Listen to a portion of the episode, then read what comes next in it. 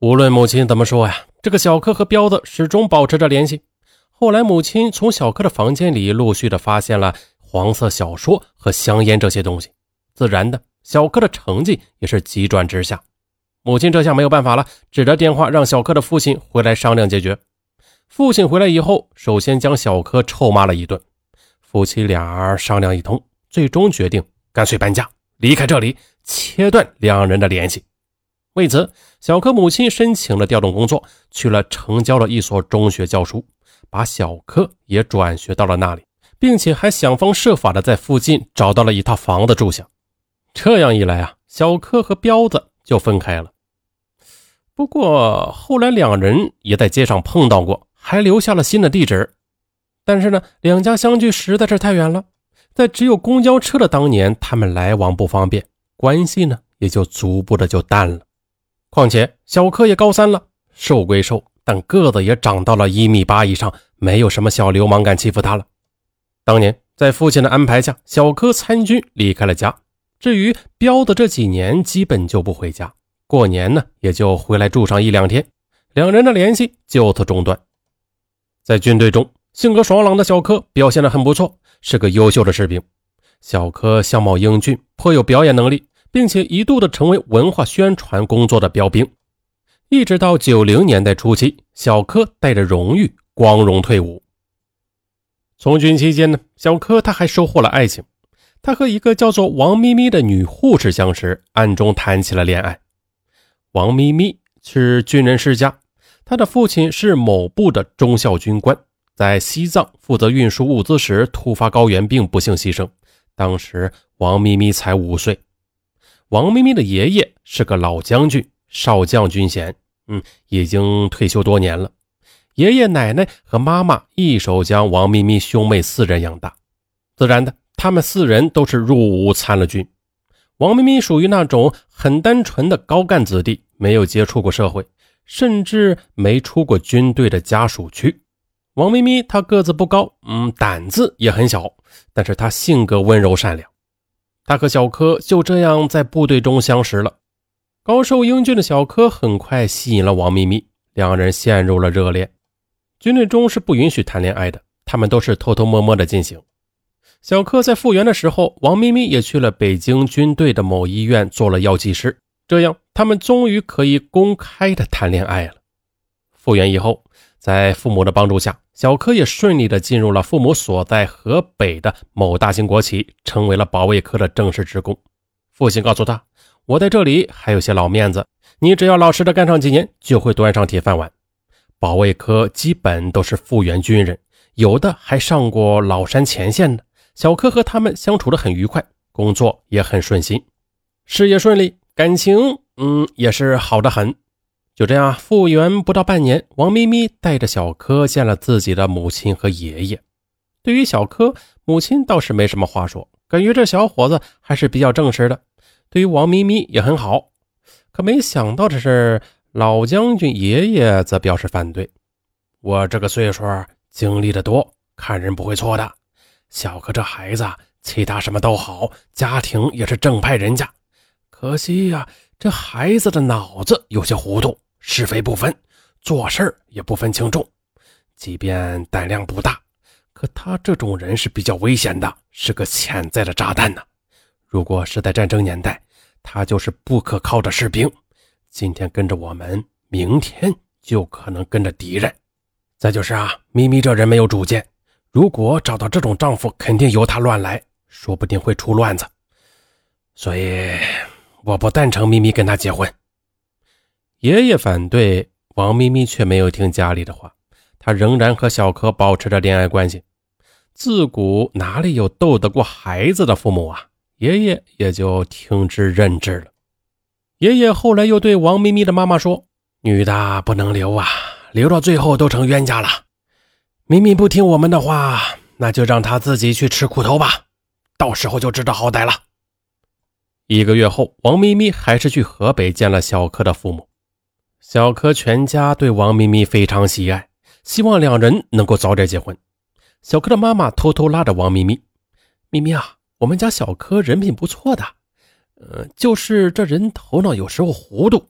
明明眼前是个火坑啊，别人呢也跟他说了，他也会糊里糊涂的往里跳。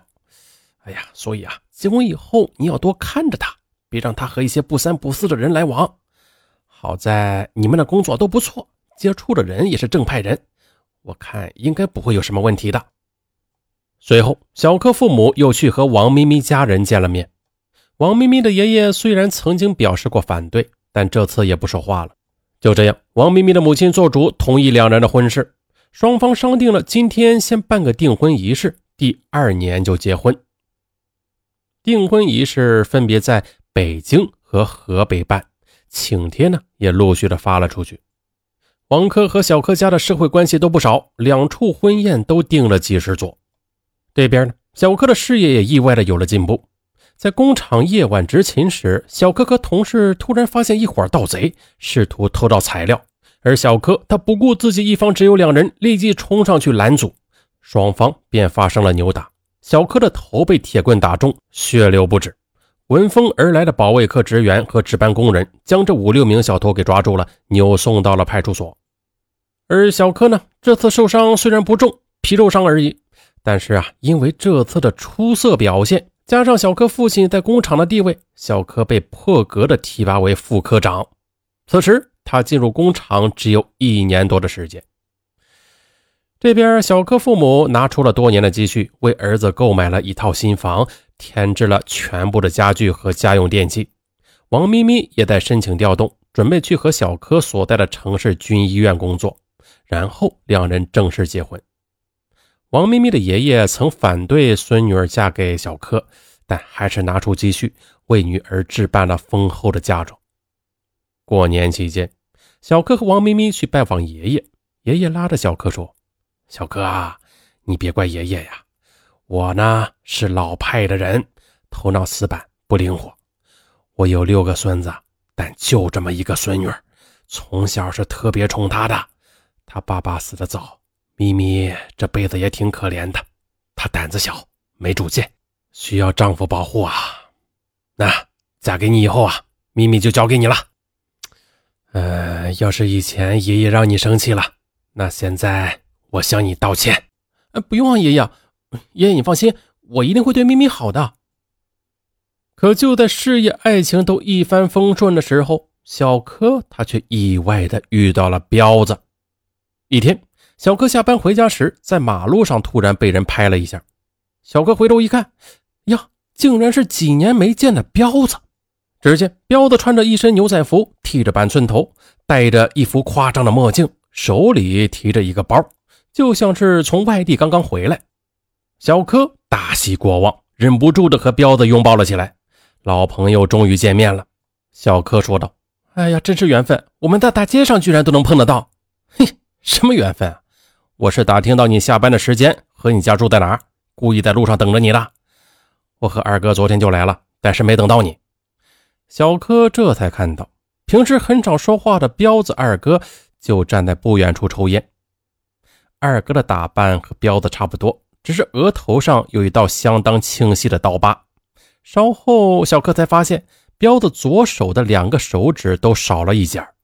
小柯惊叫：“哎呀，这是怎么回事啊？”彪子淡淡的答道：“哼，打架的时候被刀砍掉了呗。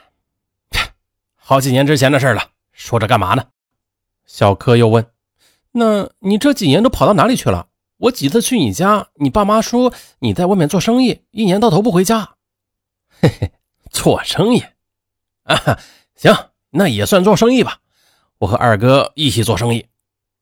小柯转头对二哥说：“嗯，二哥，我听说你，嗯，怎么现在就出来了？”二哥他皮笑肉不笑的说：“哼，我在里面表现的好，政府给我减刑，提前释放了。”小柯犹豫了一下，说道：“走走走，这么多年没见了，我请你们去吃个饭。”哟，哎呀，瞧不起我们啊！我们两人还要你一个人请啊？那今天我请你。小柯他是直性子的人，好啊，那那就走吧。彪子随手拦住了一辆出租车，吩咐司机去明月楼，快点小柯吃了一惊，明月楼是当地赫赫有名的酒楼，档次非常高，鲍鱼、海参、燕窝、鱼翅，茅台、洋酒那是什么都有，普通的工薪阶层那是绝对消费不起的。看不出来，彪子兄弟的生意还真做得不错啊！就这样进了明月楼，彪子叫了一个豪华的包间，毫不吝啬的点了七八道昂贵的菜。小柯的心眼实，他急忙说道：“哎，行了行了行了，大家都是好朋友，没必要花那么多钱，点个两三个菜就可以了。”彪子他却粗声粗气的说道：“我说啊，又不是让你出钱，你管吃不就行了？”随后，彪子又点了两瓶很贵的洋酒。席间啊，彪子二哥基本就没有说话。彪子倒是东南西北的和小柯胡扯了一通。彪子这几年去过很多地方，从东北到海南，从上海到四川，连新疆、西藏都去过了。不过，每当小柯问他做什么生意、现在住在哪里的时候，那彪子他就绕开话题，不正面的回答他。酒足饭饱后，女服务员送上了菜单，价格那是相当的惊人，超过普通工人半年的工资。小柯觉得贵，就急忙的问道：“不是这顿饭怎么这么贵啊？”“啊，先生，这菜其实不算贵的，主要是你们开的两瓶洋酒都是进口的，比较贵。”“哦，那你们打折吗？”“ 先生，已经打了九折了。”小柯听后咬着牙说：“彪子哥，今天算我的，我来付钱。”我说：“小柯啊，你好像一直瞧不起我们兄弟啊！拉倒吧你，你老实坐下，我来。”小柯知道彪子的脾气，一旦开口说什么就不会更改。无奈之下呀，小柯只能坐下来。眼见彪子将手伸入怀中，似乎是在掏钱，可是突然之间，彪子却掏出一把砂石，当着女服务员的面撒在了桌上的酒菜里。哎，我说，你们这些菜里边怎么会有石头啊？这怎么吃啊？你他妈还让老子付钱！女服务员一时不知所措，过了半天才说道：“先生，这石头不是你刚才撒的吗？你，你是不是在开玩笑啊？”彪子他用力的将一个酒杯砸到了地上。我开你妈的玩笑！谁说石头是老子撒的？滚出去！让你们经理来！女服务员见此，吓得逃出了包厢。小柯他愣住了。彪子哥，你你这是干嘛呀？彪子冷笑着说：“你别管，我们兄弟在外面吃饭就是这么来的，你看着就是了。这叫你别管你就别管。”没多久，酒店的经理来了，三十岁左右的中年人。经理不是菜鸟，立即明白这是怎么回事了。三位先生，这怎么回事啊？怎么回事？你们的饭菜质量太差了，有石头。把老子的牙齿都搞坏了，这不可能吧？我们饭菜在全市都是有名的，饭菜质量从来没有出现过问题。那你看这把砂石，一看就是外面花坛里边的。我们饭店里边都是大理石地面，没有种花种草，不会有这种东西。彪子顿时站了起来：“你说什么？你的意思是老子们故意栽赃你？”经理见状立即说道：“ 我当然没有这个意思。呃，不如这样吧，三位先生。”这次就算是交个朋友，饭菜呀就免了，算我们酒店请客。你们呢，把洋酒的钱付了就行了。什么？还让我付钱？我牙齿都被搞坏了，我还要你们赔我钱呢！听到这里，经理他也有些火了。先生，你说你牙齿坏了，那我们可以去医院看病，医疗费我们全部承担。什么去医院？老子没时间，直接给钱赔偿损失吧。经理听到这里，火儿是越来越大了。先生们，你们也打听打听，我们饭店不是路边摊，不是谁想捏就能捏的。听到这句，一直没有说话的彪子二哥突然将饭桌给掀翻了。经理见状，立即转身对女服务员喊道：“快叫保安，快报警！